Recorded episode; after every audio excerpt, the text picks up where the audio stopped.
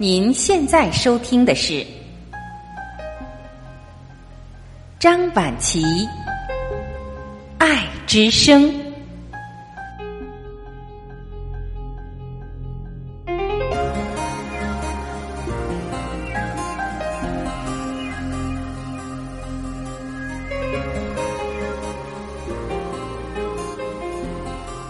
各位家人，你们好，我是张晚琪。今天让我们一起来分享李淑玲撰写的文章，题目是《认知烦恼》。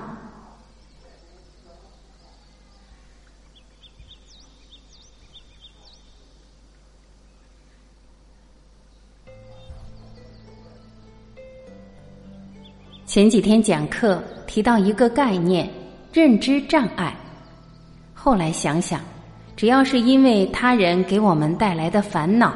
基本上都跟我们自己的认知有关，姑且称之为认知烦恼。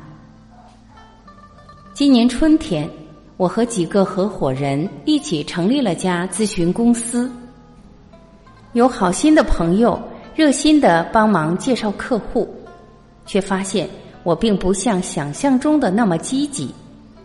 见客户洽谈的时候，也不见我有什么详尽刻意的准备。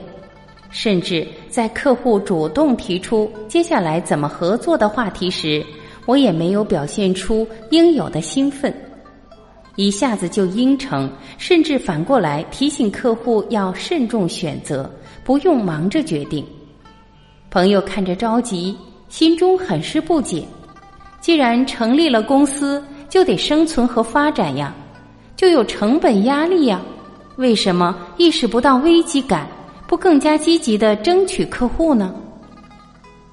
显然，朋友的想法是一种逻辑，他的不解正是源于自己的这个逻辑，而我的逻辑从未曾改变，却一直都是另外一个。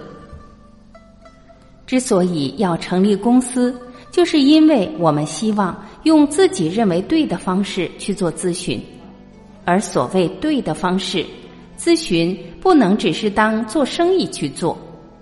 如果我们把咨询师当做企业医生或者企业健康保健顾问的话，既然客户的需求是客观的、普遍的，那么咨询的收益就应该是双方共赢的结果。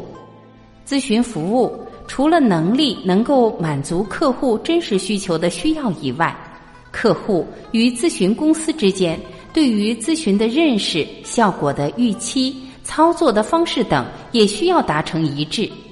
甚至双方的价值观也会影响到项目过程中信任的建立，而信任对于项目的实施效果有至关重要。换句话讲，并不能因为你是个锤子，看见谁都是个钉子，或者说。并不是任何一个钉子都适合你这个锤子。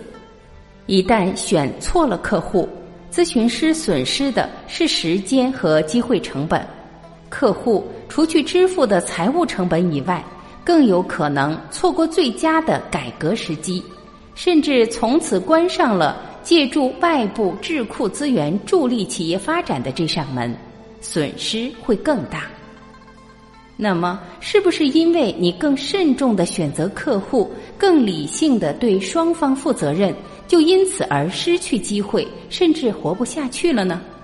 肯定不会，因为功不唐捐。咨询这项工作本质上不存在于什么外部的竞争，真正的竞争只有自己。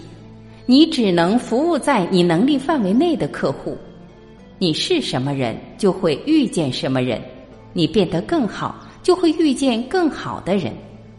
如果你认真的对待生命里的每一段光阴，不只为了赚钱，而要让他们真正过得有价值，那么时间也定不会负你，留下的不仅仅只是收入，还有鲜活的岁月里劳动和劳动中遇到的有缘人所共同书写的生命意义。有夫妻常年吵架，争吵起来口不遮拦，甚至还动了手。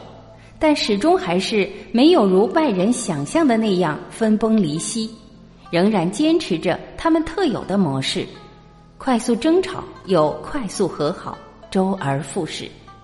久而久之，大家也习惯了。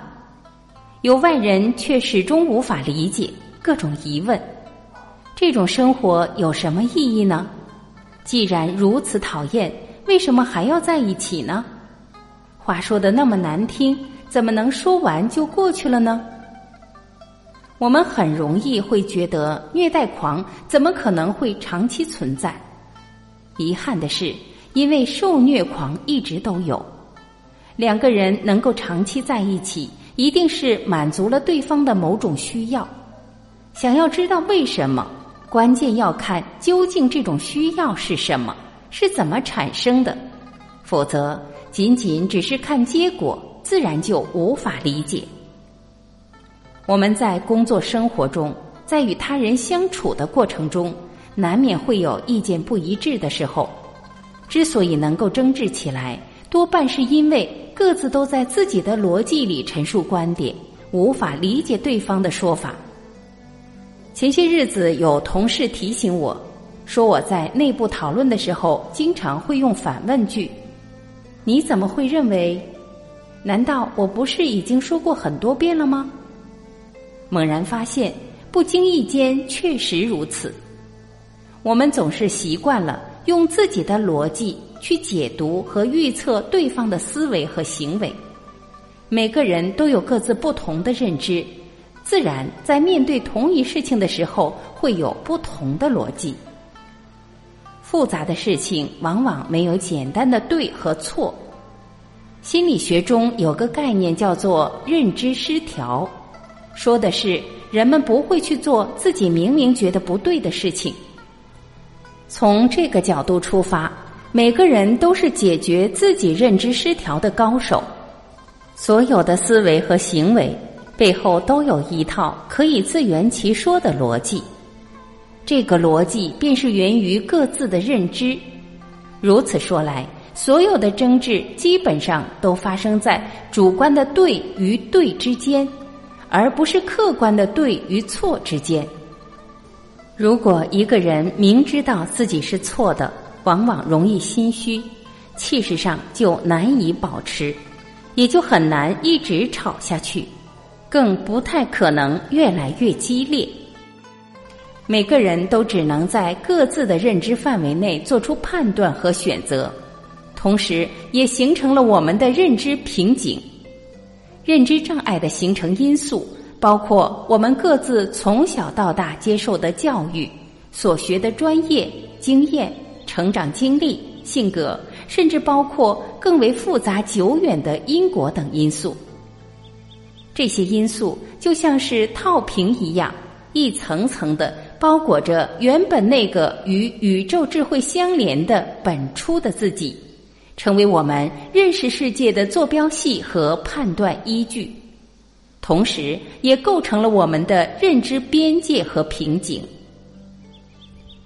我们后天所有的学习，如果只是在增加知识、经验、理论和逻辑，哪怕认知的边界被不断放大，客观上。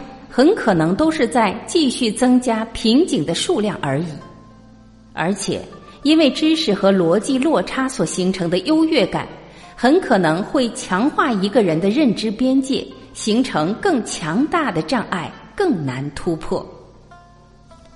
面对任何事物和任何经历，只有持续去寻找背后更为普遍性的规律与原理。才有可能打破认知瓶颈，不断接近究竟，也才真正有可能减少我们的认知烦恼。